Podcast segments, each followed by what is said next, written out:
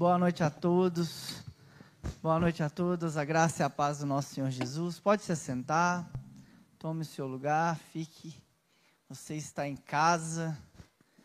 Boa noite para você que nos assiste. Reforçamos o convite. Eu acabei de entrar no YouTube, vi um tanto de gente assistindo a gente ali. Pode vir, tá? Sei que vocês acostumaram a ficar aí na pandemia, mas vocês já são muito bem-vindos aqui também, presencialmente. Hoje está frio, né? Parece que a galera também não quis sair de casa no frio, não, né? Mas boa noite para você também que nos assiste. Você é muito, muito bem-vindo. Você é muito bem-vinda. Irmãos, é, para quem nos acompanha, para quem tá, está aqui toda terça, né, a gente veio de uma de duas mensagens.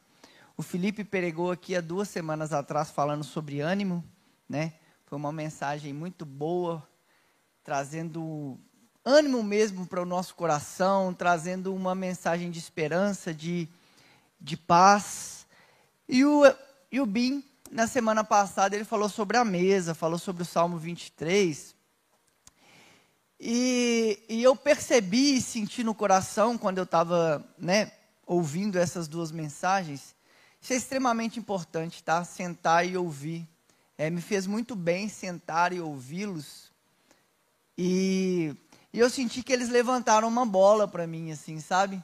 Sabe aquela coisa assim de falar assim, opa, peraí, essas duas mensagens aqui, dá para conectar elas. Então, e aí eu gostaria de conversar hoje sobre religiosidade. Eu quero que você tome seu lugar, fique em paz. Por que falar sobre religiosidade? A gente a está num tempo muito difícil de tratar sobre algumas coisas, mas é muito interessante que a Bíblia trata sobre tudo. Então, por mais que os temas sejam difíceis, por mais que as coisas sejam difíceis, é a Bíblia ela nos dá umas, ela nos dá respostas muito interessantes muito interessante sobre alguns problemas que a gente acha que é, sabe, complexos. Você vai ver que as respostas da, da Bíblia geralmente são muito simples de entender e difíceis de viver. Elas são simples de entender, mas difíceis de viver. Então você que pode, abre a sua Bíblia aí comigo, lá no livro de Jó. É, o título dessa mensagem é Menos Religiosidade e mais amizade. Livro de Jó. Eu vou ler o capítulo 1. Todos nós conhecemos a história de Jó, mas é sempre bom a gente, eu acredito, né, que todos conheçam, mas é sempre bom a gente trazer à memória algumas coisas para que fique mais claro aquilo que a gente quer dizer. É, Jó, capítulo 1, diz assim: Havia um homem chamado Jó, que vivia na terra de Uz. Ele era íntegro e correto e temia a Deus. Gente, essa palavra aqui, íntegro e correto, ela, o íntegro é tam, T-A-M em hebraico. Essa palavra aqui é a mesma palavra usada no chamamento de Abraão, quando fala de obediência. É o mesmo sentido. Esse ser íntegro de, de Jó, esse ser correto, é a mesma palavra que quando a gente vai falar que Abraão, ele obedecia a Deus, é a mesma palavra que está sendo usada. Então, Jó, além de ser uma pessoa que não se desviava, né? Ele era esse cara que a gente sabe da integridade dele, mas ele era um cara extremamente obediente a Deus. E é isso que essa palavra está dizendo, que ele era ele era esse obediente, esse íntegro mesmo. E ele se mantinha afastado de, do mal. Tinha sete filhos e três filhas. Era dono de sete mil ovelhas e três mil camelos, quinhentas juntas de boi e quinhentas jumentas. Tinha muitos servos. Na verdade, era o homem mais rico de toda aquela região. Ou seja, né, a gente está falando de um homem tranquilo, de um homem né, com uma, uma riqueza que é calculável aqui pelo, pelo que a Bíblia está nos dizendo. Então, assim, é aquela vida abençoada e tranquila. É esse cara, é desse cara que a gente está falando. Desce lá para o versículo 6, começa a dizer: Certo dia, os anjos vieram à presença do Senhor e Satanás, o acusador, essa palavra Satanás aqui também ela é muito interessante, é, porque poucas palavras, poucas vezes na Bíblia aparece é, a palavra Satanás do jeito que aparece aqui em Jó. Se eu não me engano, são duas ou três vezes, porque aqui ela vem com um artigo definido. Está escrito Ra-Satã, ou seja, é o acusador. Então, em Jó, às vezes a gente atribui muitas coisas ao diabo que não é o diabo, não tem nada a ver com ele. Mas no caso do livro de Jó, isso aqui, é, esse artigo aqui é definido mesmo. Né? A palavra é Ra-Satã, ou seja, ele está falando do inimigo mesmo de Deus. É esse inimigo. Ele veio com eles. De onde você vem? perguntou o Senhor. Satanás respondeu: Estive rodeando a terra, observando o que nela acontece. Então o Senhor perguntou: Você reparou em meu servo Jó? Não há ninguém na terra como ele. É homem íntegro e correto. Teme a Deus e se mantém afastado do mal. Qual que é esse diálogo aqui, irmãos? É muito importante que a gente perceba esse drama que está acontecendo aqui, né? É, nós sabemos da história, nós temos essa, né, nós já sabemos do, de como vai terminar, e às vezes a gente se apega só nisso, no começo e no final. Hoje eu não vou me apegar nisso, eu vou ficar no meio da história. Mas é interessante porque está acontecendo um drama. E é muito interessante que a gente já vai lá depois para falar, ai, meus, te conhecia só de ouvir falar, mas meus olhos te veem, como se fosse uma coisa linda, como se fosse uma coisa poética, como se fosse uma coisa romântica, né? O que aconteceu, nossa, que bonito, olha, foi restituído tudo. Irmãos, Lembre-se que o Jó, ele não está sabendo de nada que está acontecendo lá em cima, não, tá? Se você perguntasse, se eu perguntasse para você, se eu virasse assim, Pedrinho, você quer passar por que Jó passou? Deus não foi perguntar para Jó aqui, você aceita passar, você quer passar por uma provação que eu vou te dar? Não. Ele não está sabendo de nada disso, não. Ele é esse cara que tem essa vida tranquila, essa vida de obediente, essa vida de homem íntegro, essa, essa vida de abençoado, e está acontecendo algo que ele não está sabendo. Olha o que Satanás respondeu lá no versículo 9. E respondeu: É verdade, mas tem bons motivos para temer a Deus. Aqui a gente vai começar a entrar na história. Agora a história está começando. Tu puseste um muro de proteção ao redor dele da sua família e dos seus bens, e o abençoaste em tudo que ele faz. O que Satanás está dizendo aqui, né, quando ele cercasse, aquele não cercaste, o que, que ele está falando assim? O senhor está me falando que Jó é esse cara legal, esse cara temente ao Senhor? É lógico que ele é temente ao Senhor. Olha o que, que o senhor fez com ele. O senhor está protegendo ele. É por isso o que ele está fazendo com, com Deus aqui, ele está falando, será que é à toa que ele é desse jeito? Será que é sem, sem nada? Não, ele só é desse jeito, por quê? Porque você o protege. Por que, que ele é desse jeito? Porque você colocou um muro protegendo ele. E o desenrolar da história vai mostrar para a gente que não é só isso. Então, Aí Jó começa a perder tudo, né? Vê como ele é rico, né? Estende a tua mão e toma tudo que ele tem. E certamente ele amaldiçoará a tua face. Quem que é esse cara? O acusador mesmo, né? Olha o inimigo, o acusador acusando, né? Aí Deus fala com ele: Pois bem, você pode prová-lo, disse o Senhor. Faça o que quiser com ele, com tudo né, que ele possui, mas não lhe, não lhe cause nenhum dano físico. Então Satanás saiu da presença do Senhor. Certo dia, quando os filhos e as filhas de Jó estavam no banquete na casa do irmão mais velho, chegou na casa um mensageiro com a notícia. Seus bois estavam. Aí vocês já conhecem a, a história, já sabe tudo que acontece. Jó perde tudo. Perde tudo. E por que, que eu quero falar de religiosidade em Jó? Então, entendam o que está acontecendo. Tem o inimigo de Deus, Deus, tem Jó, a família dele, tudo que ele perdeu e vai entrar na história os inimigos. Esse drama tem que ficar bem claro, né, na sua, na sua mente. O capítulo 1 e o 2 de, Jó são narrativas, está narrando o que está acontecendo, né? Do capítulo 2 ao 41 vai ser poesia, tudo ali é poesia hebraica. Eu vou falar um pouquinho do capítulo 3 dessa poesia hebraica. Né? Esses são os gêneros literários que estão ali. Mas o que, que acontece? Se você caminhar um pouquinho lá para frente, depois de Jó perder tudo, depois de tudo isso que aconteceu, quem que é esse primeiro Jó? Lá no versículo 20, capítulo 1, versículo 20.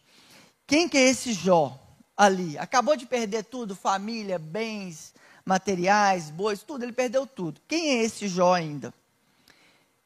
Então Jó se levantou, rasgou seu manto e depois raspou a cabeça. Prostrou-se com o rosto no chão em adoração e disse: Saí nu do ventre da minha mãe, estarei nu quando partir. O Senhor me deu o que eu tinha, o Senhor tomou. Louvado seja o nome do Senhor. Em tudo isso, Jó não pecou e nem culpou a Deus. Extremamente importante a gente entender isso aqui. Por quê? Porque geralmente, irmãos, no primeiro problema que você tem, na primeira aprovação, no primeiro, sabe, naquela primeira, aquela primeira canelada que você toma de alguém ou de uma diversidade da vida, o nosso primeiro momento, geralmente a gente responde ele bem. Geralmente a gente é essa pessoa resiliente, geralmente a gente é essa pessoa, não, deu errado agora meu negócio, mas agora vai para frente, não, vou tentar de novo geralmente a gente é essa pessoa. A gente é essa pessoa que toma uma e fala assim: não, Deus está comigo e eu vou para cima. Mas, às vezes, a aprovação não acaba, né? No primeiro momento, né? E é o que vai acontecendo com a vida de Jó. Né? Aí no capítulo 2 vai começar, né? Certo, é, certo dia os anjos vieram, né? a presença do Senhor e Satanás, o acusador, veio com ele. De onde vem? perguntou Satanás, né? Estive de rodear a terra. Então o Senhor lhe perguntou: Você reparou em meu servo Jó? Não há ninguém na terra como ele, homem íntegro e correto, que teme a Deus e se tem afastado do mal. E não perdeu sua integridade, apesar de você ter me ter instigado a prejudicá-lo sem motivo. Olha Deus defendendo Jó de novo. Deus falando assim, tá vendo? Você foi lá, tirou tudo que ele tinha e ele não, né? Ele se manteve resiliente, firme. Aí Satanás vai lá, pois respondeu Satanás: Pele por ele, um homem dará tudo o que tem para salvar a sua própria vida. Estenda sua mão e tira a saúde dele e certamente ele amaldiçoará a sua face. Aí começa a saúde, começa tudo que você sabe lá do caco de telha, começa a discorrer tudo ali. Irmãos, uma coisa que a gente precisa ter em mente, quando a gente está falando de religiosidade, nós não dominamos o sagrado. Nós não dominamos, nós não tratamos, nós não manipulamos o sagrado, nós não cuidamos daquilo que está fora da nossa área. Então, aquilo que Deus faz, aquilo que Deus deixa de fazer, como Deus faz, como, como Deus deixa de fazer, é um lugar onde nós, como servos e servas do Senhor, nós temos um lugar ali de rendição e de confiança, certo? Por quê? Nós não controlamos Deus. Deus não serve aos nossos desejos, aos nossos anseios. Nós servimos a Ele para a glória do nome dele. Então, assim, isso precisa estar bem claro. Então, nesse momento agora, eu quero tirar os dois de cena. Eu quero tirar Deus e o inimigo dele de, dele de cena. Por quê? Porque Jó não está sabendo disso. A, na cena de Jó não tem esse Deus. Na cena de Jó tem ele falando com Deus. Né? Deus vai responder lá no final. Depois, né, a partir do versículo 38 ali, que Deus começa a conversar com Jó. Aí passou pelo menos 35 versículos aqui e Deus não está conversando com ele. Capítulos. E olha o que, que acontece. Acontece, então, agora nós vamos colocar os amigos de Jó na cena. E nós vamos tratar disso. E nós vamos ver como que a religiosidade pode matar uma pessoa mesmo ela já estando quase morta. Olha isso. Vamos lá, né? No capítulo 2, a partir do versículo 11. Os três amigos de Jó compartilham da sua angústia. Quando os três amigos de Jó souberam das tragédias que haviam atingido, cada um saiu de onde vivia, e os três foram juntos consolá-los e animá-los. Olha só, Felipe falou de ânimo duas semanas atrás aqui. Os três amigos souberam de tudo que aconteceu com ele, o que, que eles foram fazer? Foram consolá-los, foram animá-los. Seus nomes eram Eliafaz, o Temã, Bildade, de Suá, Zofar de Naamá. Quando viram Jó de longe, mal o reconheciam. Olha isso. Choraram alto, rasgaram seus mantos e jogaram terra ao ar sobre a cabeça. Depois sentaram no chão com ele durante sete dias e sete noites e não disseram nada, pois viram que o sofrimento de Jó era grande demais. Então, aqui, irmãos, aqui para nós começa a nossa história. Existe um homem que está irreconhecível pelas tragédias que cometeram nele. Existe um homem que ele está desfigurado. E esses amigos deles, eles quando veem ele, eles rasgam as vestes, eles ficam em reverência a tudo aquilo que está acontecendo. Então, pensem na cena, irmãos, não esqueçam das cenas. A primeira cena é Jó perdendo tudo, se mantendo firme diante de Deus, né? Eu vim nu, voltarei nu, então vai dar tudo certo, Deus está comigo. Quem são os primeiros atores? Quem são esses amigos no primeiro ato deles? O primeiro ato dos amigos é: eu não estou nem reconhecendo eles, de tanta coisa que aconteceu com eles, então eu tenho reverência pelo sofrimento deles. É o mínimo que você espera de um amigo. Que quando ele está sofrendo, você tenha reverência no sofrimento dele. Você sinta a dor dele. Isso é o mínimo que se espera de um amigo. Eles têm essa reverência e ficam ali sete dias sem falar nada. Que maravilha! A história podia acabar nesse lugar aqui. Que seria maravilhoso. Mas não é isso que acontece. Não é isso que acontece. Então, Jó, nesse primeiro momento, ele é esse abençoado, esse resiliente, esse, confi esse confiante. Nesse primeiro momento dos amigos de Jó, eles são aqueles que se compadecem, que sentem a dor ami do amigo, que lamenta com o amigo. Esse é o primeiro ato da cena dos dois tanto de Jó quanto dos amigos. Pena que não acaba. Olha o que acontece com Jó no segundo ato de Jó. O segundo ato de Jó começa no, no capítulo 3. No segundo ato de Jó, gente, isso aqui é uma poesia hebraica. A poesia hebraica ela é recheada, né? Algumas com paralelismos e elas vão fazendo algumas coisas para reforçar aquilo que ela está dizendo. O capítulo 3 de Jó é a desconstrução da criação. Esse homem resiliente, esse homem forte, esse homem abençoado, olha o que esse homem está fazendo agora. Por fim, Jó falou e amaldiçoou o dia do seu nascimento. Cadê aquela pessoa resiliente, forte e abençoada? Irmãos, tenha uma coisa na sua cabeça. Você nunca será uma pessoa só. Você vai passar por um momento que você vai ser forte, você vai ser resiliente, mas você vai passar por momentos que não vai ser forte. E para mim hoje, a pior dificuldade não é aquilo que nós estamos passando, é que nós não temos coragem de falar com Deus aquilo que estamos sentindo. Isso tem nome na Bíblia, chama hipocrisia. Você não ora e não tem coragem de falar com Deus assim: Deus, eu não quero orar, eu não gosto de orar, eu não quero saber desse negócio de oração, oração não presta para nada. A gente não tem, a gente é bonitinho com Deus, sabe? A gente fala assim: eu não oro, porque eu não. Porque a pessoa que não ora, ela, por que, por que ela não ora? Porque ela não quer ouvir Deus falar, porque Deus pode falar um tanto de não. Então, na, na verdade, ela quer controlar a vida dela. Se ela tem um controle da vida dela, ela não precisa pedir ninguém para falar nada com ela. Então, a gente vai ser essas pessoas. O que, que o Jó faz aqui, irmãos? É rasgar o coração. Que a gente não faz mais. Olha o que, que ele faz. Apagado seja o dia em que eu nasci e a noite em que fui concebido. Transforme-se esse dia em escuridão. Deus lá do alto o ignore. E luz nenhuma brilhe sobre ele. Domine esse dia a escuridão absoluta, uma nuvem negra o cubra, e densa escuridão o encha de terror.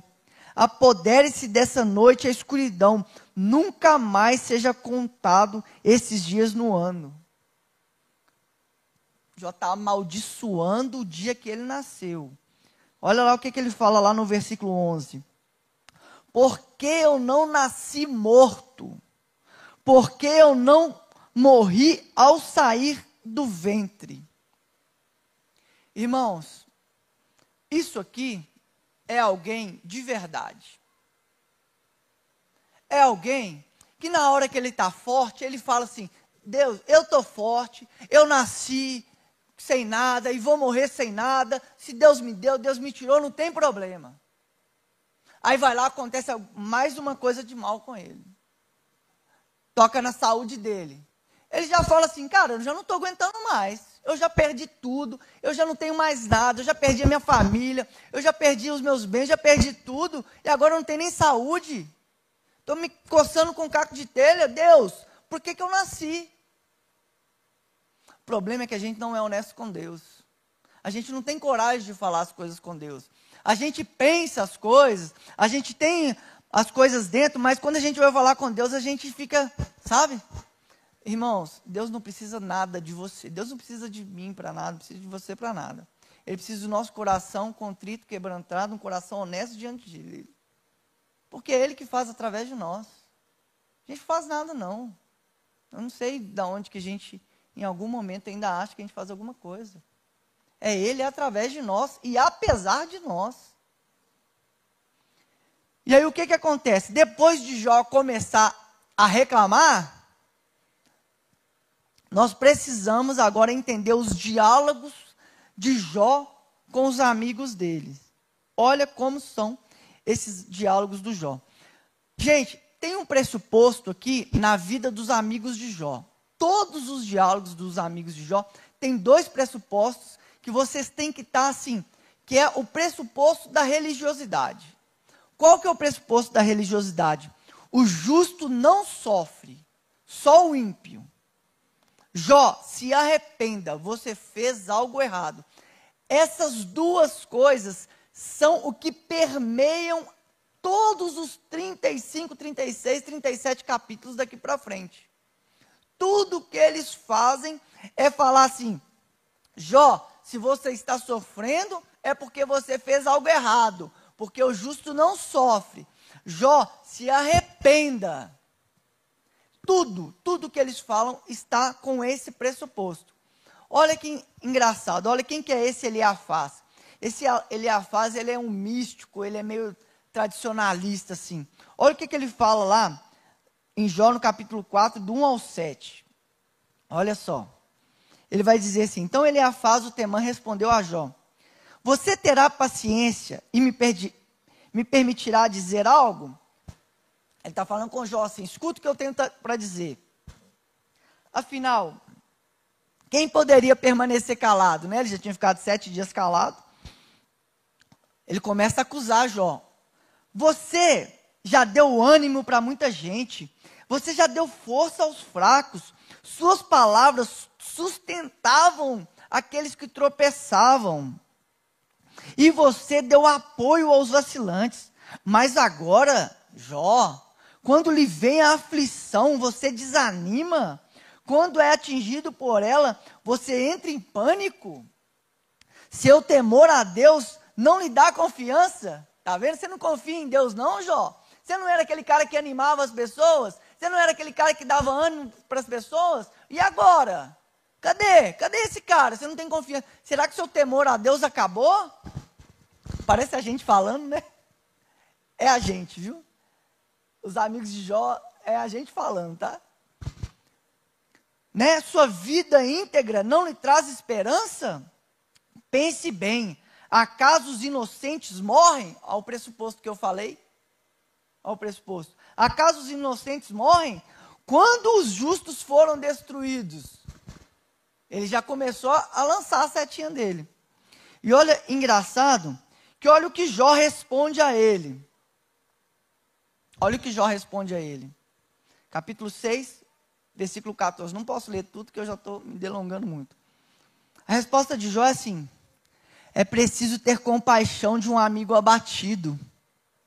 Mas vocês me acusam sem nenhum temor. Meus irmãos, vocês se mostraram dignos de confiança, como um riacho intermitente que transborda as margens. O que é que Jó está dizendo? Gente, eu estou sofrendo, eu estou passando por um problema e eu não faço ideia o porquê que eu estou passando toda essa calamidade e vocês estão me acusando. Estão falando que eu cometi algo. Esse é um dos amigos de Jó, né? O problema de Jó é que ele não tinha só um amigo, né? Olha o que, que o Bildade faz. Vai lá no versículo 8. Olha o que, que o Bildade vai fazer. Ele fala assim: Até quando continuará a falar assim? Suas palavras parecem um vendaval. Acaso Deus perverte, perverte o que é justo? Ele está defendendo Deus, né? Deus não está errado, não.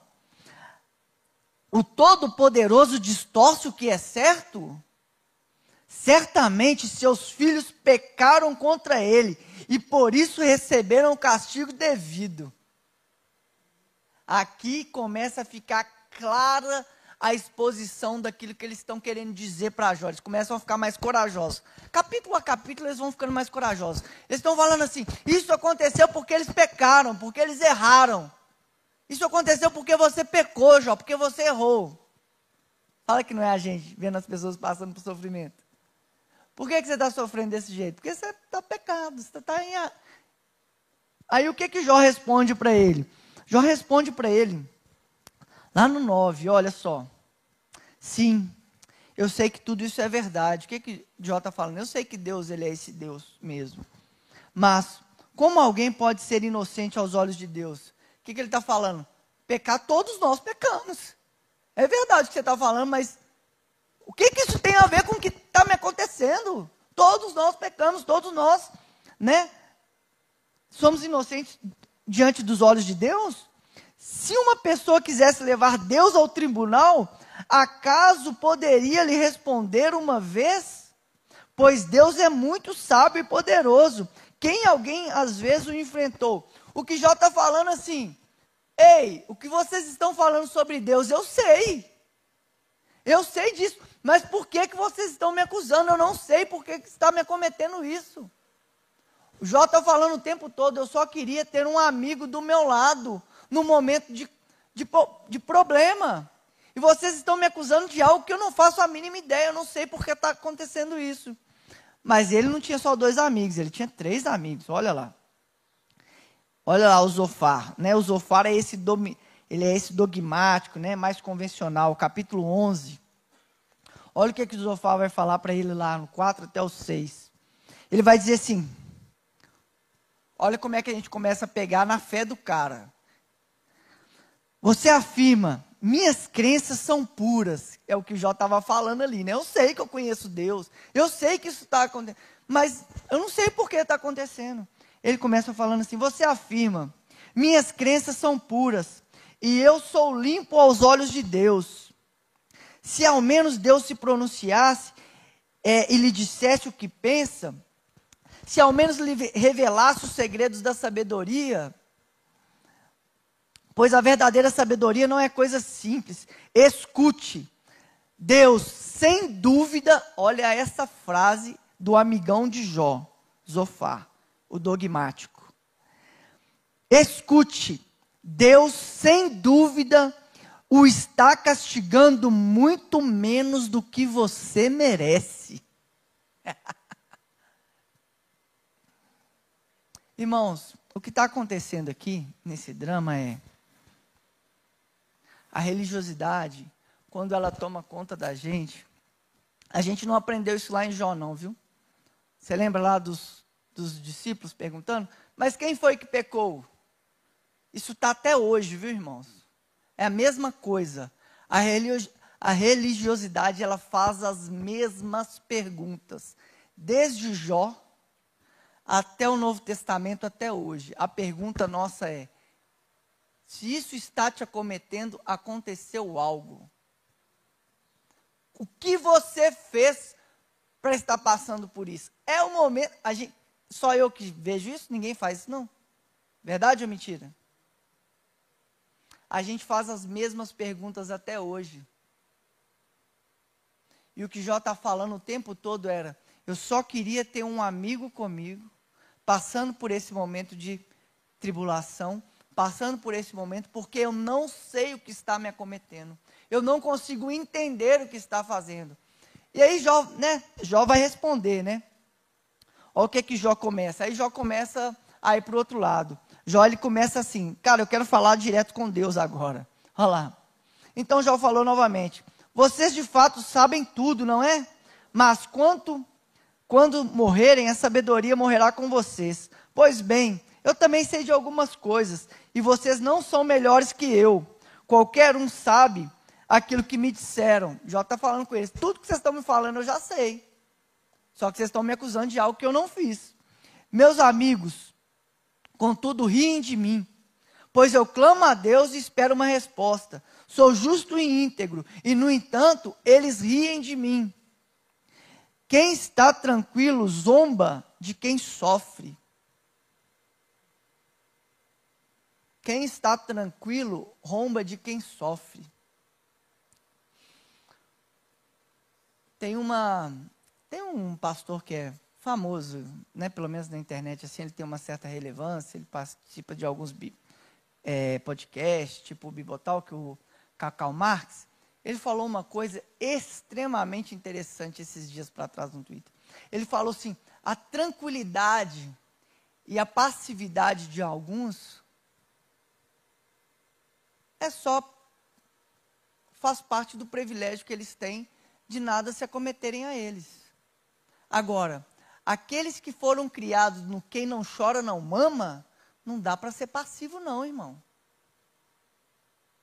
Por isso que ela tem que transpassar. É isso que Jó está dizendo aqui. Ó. Quem está tranquilo, zomba de quem sofre. E dá um empurrão em quem tropeça. Irmãos, isso vai acontecer daí para frente o tempo inteiro, o tempo inteiro. E é a repetição do mesmo o tempo todo. Olha o que que esses amigões de Jó, eles falam lá no final, eu vou ler só mais uma fala deles, para a gente já caminhar para o final. Mas lá no capítulo 33, isso aqui é extremamente importante, porque a audácia que esses homens têm são a, é a audácia dos religiosos. Olha o que eles vão dizer para Jó. Deus, ele está falando com Jó, tá? Deus os disciplina no leito da enfermidade. Já ouviu, né? Com dores constantes nos ossos eles perdem a vontade de comer. Você está em pecado. Deus está te disciplinando. Você está na enfermidade por causa disso. Eles perdem a vontade de comer. Nem mesmo o alimento mais delicioso lhes apetece. A sua carne definha. A olhos nus. É isso que estava acontecendo com Jó. Ele está falando assim: é por causa do pecado que está acontecendo isso com você, Jó. Então, cada vez mais perto do túmulo, estão cada vez mais perto do túmulo, e os mensageiros da morte os esperam. Lá no versículo 32, olha o que, que eles, olha a audácia desse cara falando para Jó. Capítulo 33, versículo 32. Mas, se você tem algo a dizer, responda, fale, pois eu quero que seja absolvido. Se não tem nada a dizer, fique quieto e ouça-me eu lhe ensinarei a sabedoria. Eu lhe ensinarei a sabedoria. Geralmente, a religiosidade ela faz isso. Eles são os donos dos saberes. Eles são os donos da verdade, dos porquês você está passando o que você está passando eles sabem descrever realmente o que você está passando e por que você está passando. Por quê? Porque eles são os donos dos saberes. Eles são esses que controlam aquilo que é incontrolável. Graças a Deus, nós temos um Deus, né? Graças a Deus, nós temos um Deus. E olha como que Deus trata os defensores de Deus. Esses aqui são os defensores de Deus, tá? A gente está vivendo essa época ainda. Nós precisamos defender Deus. Eu não sei de onde que saiu essa ideia que você precisa defender Deus. Que quem é você para defender Deus? Irmãos, é sério mesmo que você acha que você vai defender Deus? De verdade mesmo? É sério? O que, que os, os amigos de Jó fizeram 38 capítulos? Deus não erra, se você está passando por isso, é por causa do pecado. Se essa desgraça te acometeu, é porque você fez alguma coisa errada, porque você pecou. Por quê? Porque Deus é justo. As, todas as palavras que saem da nossa boca. Deus é justo. Deus não faz nada errado. Se está acontecendo isso com você, é porque você fez alguma coisa errada. O problema nunca é Deus. O problema é você. Só que é engraçado que o livro de Jó é maravilhoso, né? Por quê? Porque Jó não fez nada. E a gente quer tirar. Religioso é aquele que faz isso. Religioso é aquele que aponta o dedo e condena o outro. Sabe por quê? Porque é muito mais difícil ficar do lado do outro.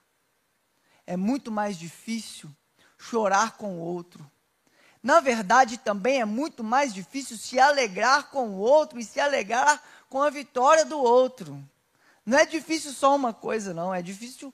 Eu estou para dizer que ainda a alegria com o outro hoje está mais difícil. Porque se, chorar, ainda tem uma galera ainda que, né, que gosta de chorar com o outro. Né, aquele sentimento de que eu estou consolando, eu sou um cara bonzinho, olha como é que eu estou fazendo algo bom para o outro. Mas agora, se alegrar com a vitória do outro, eita, mais difícil. Mas o Senhor toma as rédeas das coisas. Olha só, Jó 42, versículo 7 diz assim: Depois que o Senhor terminou de falar com Jó, ele disse a Eliafaz, o temã. Quem que é o Eliafaz? É o defensor de Deus, tá? É o que está falando com, que Deus é justo, que Deus não erra, que você está cometendo isso porque você está errado. É o defensor de Deus.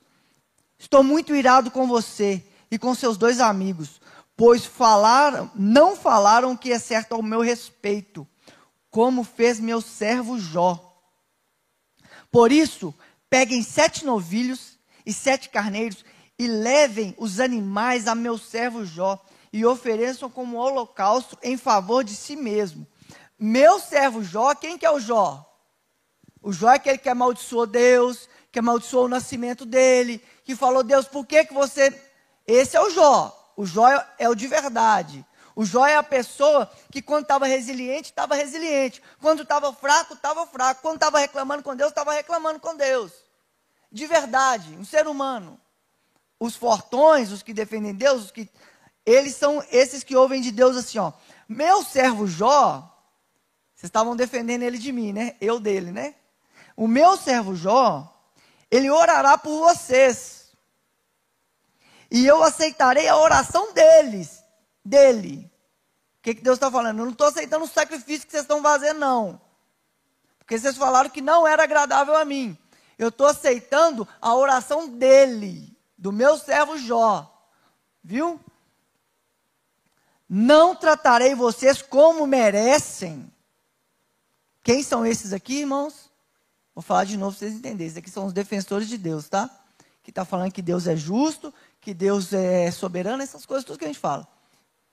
E estão acusando Jó de ter errado e de ter de estar em pecado. Não tratarei vocês como merecem, por sua insensatez, pois não falaram o que é certo ao meu respeito como fez meu servo Jó. Então Eleafaz, o Temã, pegou. E aí, né? Quando Jó, versículo 10, quando Jó orou pelos seus amigos, o Senhor o tornou próspero de novo. E na verdade o Senhor lhe deu o dobro e tudo que. E aí vocês já conhecem a história. Irmãos, o convite que eu quero fazer nessa noite. Vocês viram o Felipe falar aqui sobre ânimo, o Bim falar sobre sobre o Salmo 23, sobre a mesa. E por que, que eu quis falar sobre religiosidade? Porque a gente falou muito sobre amizade nesses últimos duas semanas. E a amizade, irmãos, é uma das maiores expressões do amor e do poder de Deus nessa terra. Porque a amizade, ela é capaz de superar qualquer problema. Eu lembro de uma vez, estava subindo a rua da igreja aqui. Uma vez eu comprei um carro, e foi o primeiro carro zero que eu comprei, o único, na verdade. Eu estava subindo essa rua dessa igreja aqui, ó. Teve um amigo meu, ele não está aqui na igreja agora, não vou falar o nome dele. Ele pulou dentro do carro, igual um louco, desesperado. Pulou assim, ó, no vidro do carro. Falei, você é doido demais, faz isso não. Falei, velho, que alegria que eu tô, cara, eu não estou conseguindo. Falei, cara, esse cara ficou alegre de verdade, irmão. Esse cara foi um dos caras que mais me mandou mensagem quando minha mãe estava no CTI. Irmãos, o poder disso, vocês não têm ideia. Ele resolveu algum dos meus problemas, ele não me deu dinheiro para comprar o carro. Ele não tirou minha mãe de CTI. Mas eu sentia verdade naquilo que ele estava fazendo em tudo. Então, nesses momentos, seja de alegria ou seja de angústia, você sente uma presença que ela é cura, ela sara, ela sara a nossa alma, ela cura qualquer tipo de angústia. Ela é, ela é abrigo, ela é amigo, ela acalenta a gente. Irmãos, a gente não tem nenhum amigo para ficar metendo o dedo na cara dele e falar assim: ah, você está fazendo isso, você deixou de fazer. Nossa, você animava todo mundo, que legal como era você animado. Agora você não anima ninguém, né, Jó? Está difícil animar, você nem sabe o que está acontecendo comigo. Ou, ou, pior, né? Você sabe o que está acontecendo comigo. Você ainda está querendo que eu, tô animado, que eu esteja animado? Que eu esteja dando força? Irmãos, amigos espirituais, foi o que salvou a minha vida. Salvou a minha vida. Salvou. Me salvou. De mim mesmo, me salvou de várias coisas que poderia ter acontecido. E o desejo do meu coração, o que eu quero nessa noite, é que a gente reflita. Sabe? Quando eu estava saindo daqui, na terça-feira passada, estava acabando com o da Vitória, eu encontrei com um amigo aqui. Cara, esse cara ele me parou para falar um tanto de coisa. Pensa o cara ser o oposto de mim, em um tanto de coisas, desde teologia até um tanto de coisa. Ele pensa todo diferente de mim. Ele começou a me falar um tanto de coisa. Sabe o que, que eu fiz? Eu parei, escutei. Eu fiquei calado, ouvindo. Deus está mandando te dizer isso, está mandando te dizer aquilo. E eu, tipo assim, sabe, não, essa coisa de Deus está mandando te dizer, você já fica meio, sabe? Está mandando te dizer isso, está mandando te dizer aquilo, aquilo, aquilo outro, e falam tanto aqui do lado, aqui, ó, na igreja, aqui na porta. Eu podia falar com ele um tanto de coisa, que eu concordava, que eu não concordava, que eu achava, que eu deixava de achar. Não fala nada, irmão, você vai escutar. Tem que parar de falar, tem que escutar. Baixei a cabeça, ouvi tudo que ele tinha para dizer, tudo que ele tinha para dizer, escrevi no meu coração ele falou no final: Posso orar por você? Eu falei: Claro que pode. Pegou na minha mão, orou por mim. Não falei nada com esse irmão, nada, nada. E eu tinha tanta coisa para falar. Eu guardei aquilo no meu coração e falei: Deus, fala aquilo que ele falou comigo no meu coração, por favor. Eu não quero falar que ele estava falando que está certo, que está errado, que ele deveria pensar de outro jeito, que ele deveria mudar, que para de falar essas. Não. O que ali precisa entrar no meu coração. Deixa entrar. Se não tem que entrar nada, que não entre. Que Deus faça o movimento, não eu. Que Deus traga, que o Espírito Santo convença daquilo que é o que não é. Mas que eu pare de virar para a pessoa e falar assim: não, o que você está falando não tem nada a ver, está tudo errado. Não, não quer saber, não concordo, nem gosto desse trem de Deus que está mandando falar, para com isso. Não. Baixei minha cabeça, ouvi, ouvi, ouvi. Talvez até era ele que precisava falar. Não sei. Está aqui no meu coração muita coisa que ele me falou. Algumas coisas eu deixei criar raiz. Outras coisas eu nem me lembro mais. Mas o maior ensinamento que eu tive foi: eu preciso aprender a parar de falar. Eu preciso aprender a parar de questionar. Eu preciso aprender a parar de querer dar resposta. Isso é a pior coisa que tem no mundo hoje, irmãos. A gente vai conversar com uma pessoa, você senta com uma pessoa, ela quase que nunca consegue olhar no seu olho. Mas quando você está falando algo com ela, ela não está escutando o que você está falando. Ela já está pensando na resposta que ela vai te dar. Ela nem está aqui mais, ela está dentro da cabeça dela. Ela não está com você. Ela está dentro da cabeça dela, já pensando na resposta e no argumento que ela tem para te dar.